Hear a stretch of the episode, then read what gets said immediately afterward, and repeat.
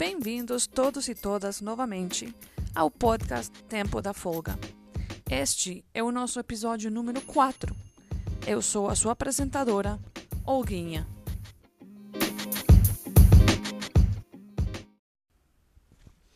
Bom, gente, já estamos entrando em dezembro. Mais um ano está acabando. Para muitos, este mês representa férias, família e comida.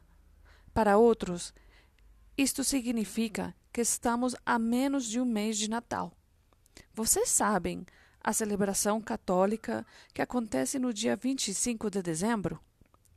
Lembrem que o Brasil é o maior país católico do mundo, mas o Natal no Brasil é um pouco diferente ao que muitos imaginam. Como muitos sabem, o Brasil fica no hemisfério sul. Isto significa que, a finais de dezembro, é o início de verão, ou seja, calor. E estamos falando de calor de verdade, tipo 40 graus na sombra em algumas cidades. É muito divertido ir no shopping e ver as decorações de Natal com neve e tal, enquanto lá fora está um calor de rachar. Pensem, Papai Noel de calção, porque se for nessa roupa tradicional, ele pode passar mal, né? Eu fico animada nesta época por muitos motivos. Primeiro, porque é o mês de aniversário da minha filha. Ela foi meu presentinho de Natal.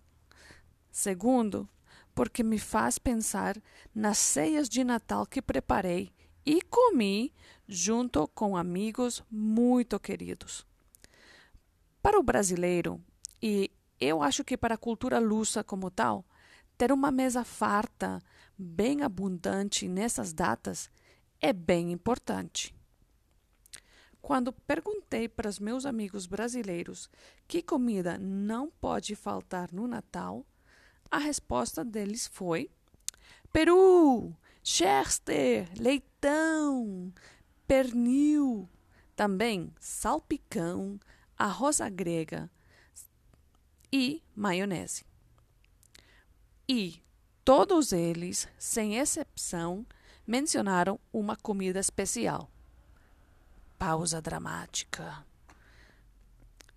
Aqui eu queria parar por um momento para falar de uma comida que muitas vezes não é muito discutida. Quando as pessoas pensam no Brasil, pensam no churrasco, na feijoada ou até no brigadeiro.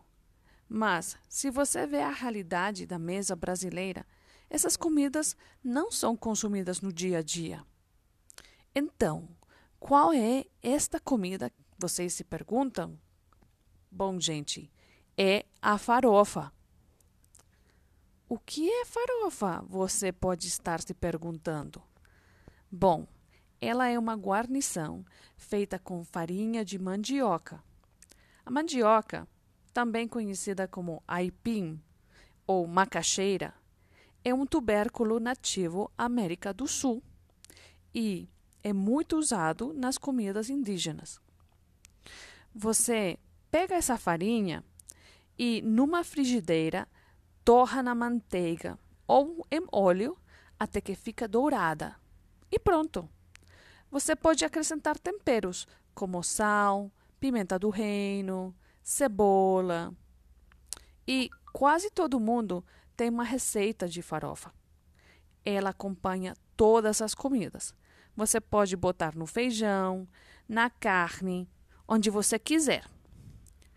Obviamente, que a farofa não pode ficar por fora no Natal. Sempre tem uma versão elegante na mesa para acompanhar o peru ou o pernil na ceia de Natal. Outra das minhas comidas favoritas que aparece no Natal é a rabanada. É uma delícia feita com pão francês, cortado em fatias e que passa por um banho de um líquido feito com ovos, leite e, se quiser, leite condensado ou açúcar. Depois, frita na manteiga. E, Se isto não é suficiente, depois passamos açúcar com canela. Nossa, só de pensar fico com água na minha boca. Se querem ver algumas destas receitas, eu recomendo visitar o canal Mais Você no YouTube. Ou o canal do famoso chefe Alex Atala, também no YouTube. Ele dá receitas muito simples e fáceis de fazer. Ou, se você é fã do Instagram, eu recomendo o Lar da Clarice ou a Camila Massulo, também Receitas de Minuto, entre muitos outros.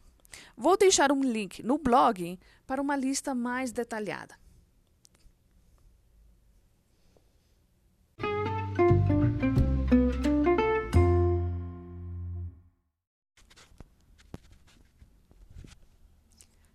Agora, em Portugal, dezembro é sim no inverno.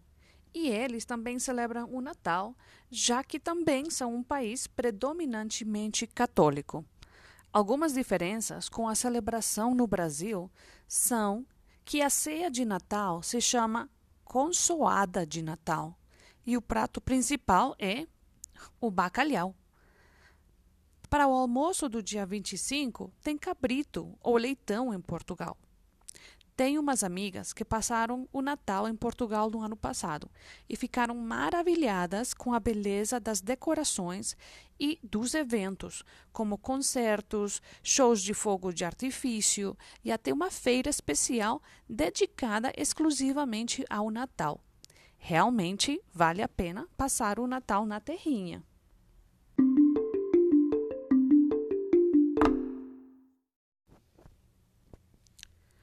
Outro momento importante em dezembro é o fim do ano. Tem muitas tradições associadas à virada do ano. Acho que a mais popular é vestir de branco e, de preferências, de roupas novas. Outra tradição associada com roupa é usar lingerie de cores diferentes. A cor escolhida vai depender da sua necessidade: amor, sorte, prosperidade tem uma cor perfeita para cada coisa. Já tradições associadas à comida têm várias. Por exemplo, comer uvas ou romã. Estas frutas trazem prosperidade para quem as come, ou isso dizem. Também há quem indica comer lentilha, pelo mesmo motivo. Obviamente que não pode faltar a champanhe para o brinde à meia-noite. Acho que talvez uma das tradições mais estranhas para o Ano Novo é não comer aves.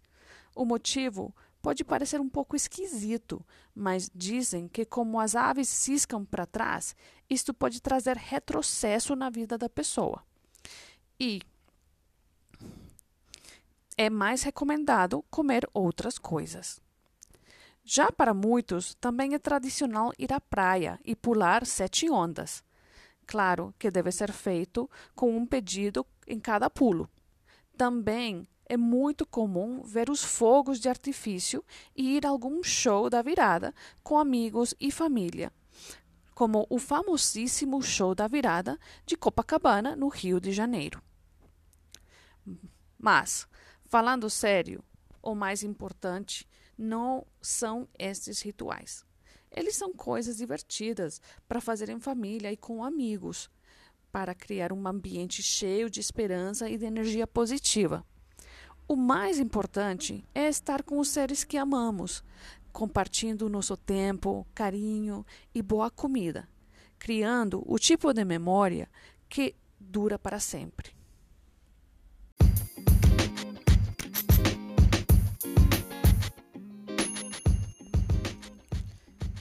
E você?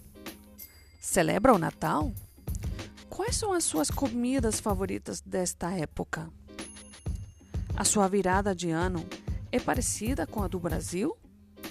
Comente no nosso Instagram, Tempo da Folga, ou deixe uma mensagem na nossa página do Anchor FM.